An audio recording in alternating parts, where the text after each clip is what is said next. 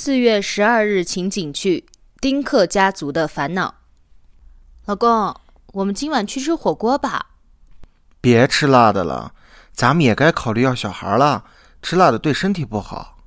要小孩？谁跟你说我要要小孩的？哎，咱们结婚的时候可都说好了，要了小孩会降低生活质量，所以咱们不要孩子的。哎呀，那个时候是这么说，但是不实际啊。不说别的。我妈那关首先咱就过不了，她老人家最近都暗示我好几次了，别人都抱孙子了，你要跟她说咱们不要小孩，那还不要了她的命呢？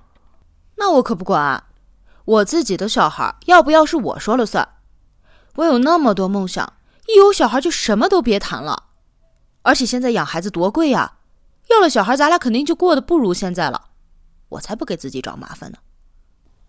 桃子。我有一个想法前卫的老婆，她说的虽然有道理，可是我的父母想抱孙子的愿望那么的强烈，这要是让他们知道了我老婆现在这想法，这个家还不得闹翻了天呢？我现在也不知道站在哪一边了，你说我该怎么办呢？